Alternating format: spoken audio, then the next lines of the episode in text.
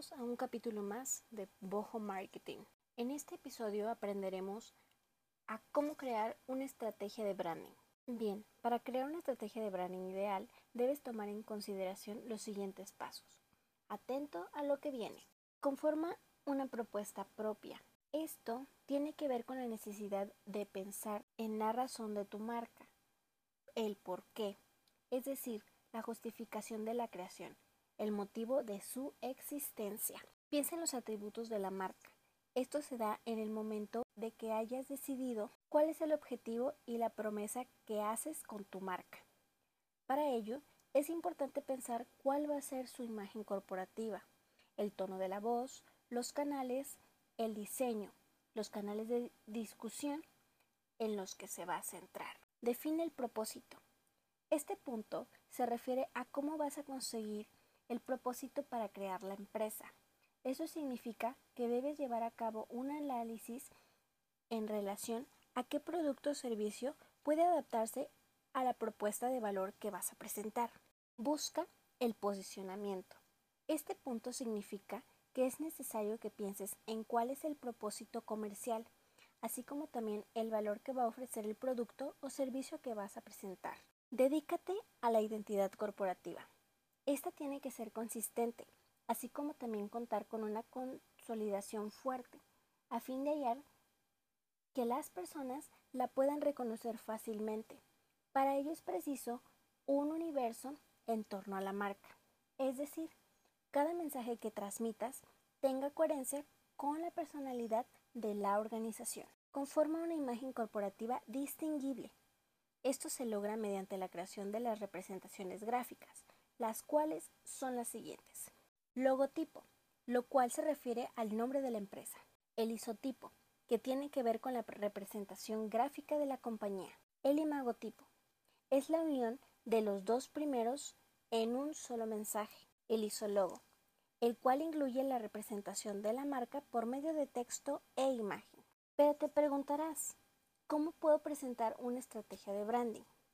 Bien, con la finalidad de hacer una buena estrategia de branding, existen algunos factores que se deben tomar en cuenta y que te los mencionamos a continuación de una forma sencilla y clara.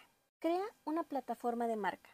La primera etapa para hacer una administración de la marca es, sin lugar a duda, dar un paso atrás y entender cómo está conformada y responde a preguntas como ¿qué promete entregar al mundo? ¿Sobre qué base se fundó? ¿Qué la hace única?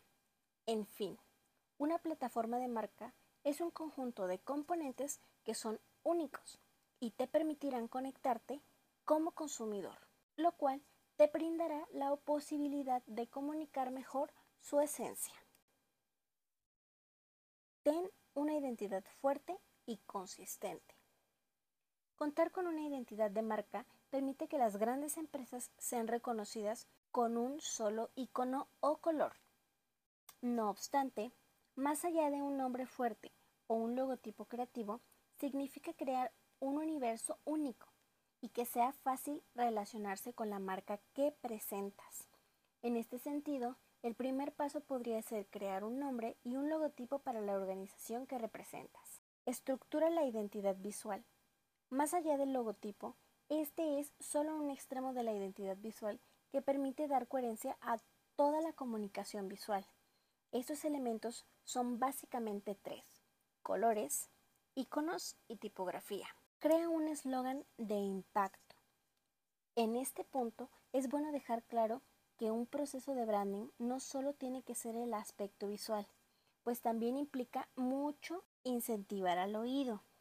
Como ya dijimos, existen marcas que son recordadas de inmediato cuando se asocian con un lema, los cuales llegan al corazón de los ciudadanos. El tono de voz de la marca. En este mismo punto hay que reconocer que es esencial el tema de la voz para posicionar una marca. Es preciso revisar los atributos de tu marca y observar a tu buyer personal. Asimismo, debes revisar el propósito de tu marca, ya que si se trata de educar, la voz es esencial. Pero tú te vas a preguntar, ¿qué hace un brand manager? Ahora bien, uno de los conceptos que más llama la atención es el brand manager. Se trata del personal que se encarga de gestionar una determinada marca. En este sentido, su objetivo principal es hallar la posibilidad de aportar valor de mercado y un beneficio de competitividad a una marca. Entre sus actividades principales están las siguientes. Ejecuta de las campañas de marketing. Solventa problemas y conflictos que tienen que ver con las marcas. Gestiona y coordina la estrategia. Investiga el mercado, el cliente y la competencia. Diseña materiales o recursos para apoyar al sector comercial. Asimismo, hace la gestión de todo lo que tiene que ver con el presupuesto. Conoce el producto y hace un estudio de los resultados de cada una de las campañas.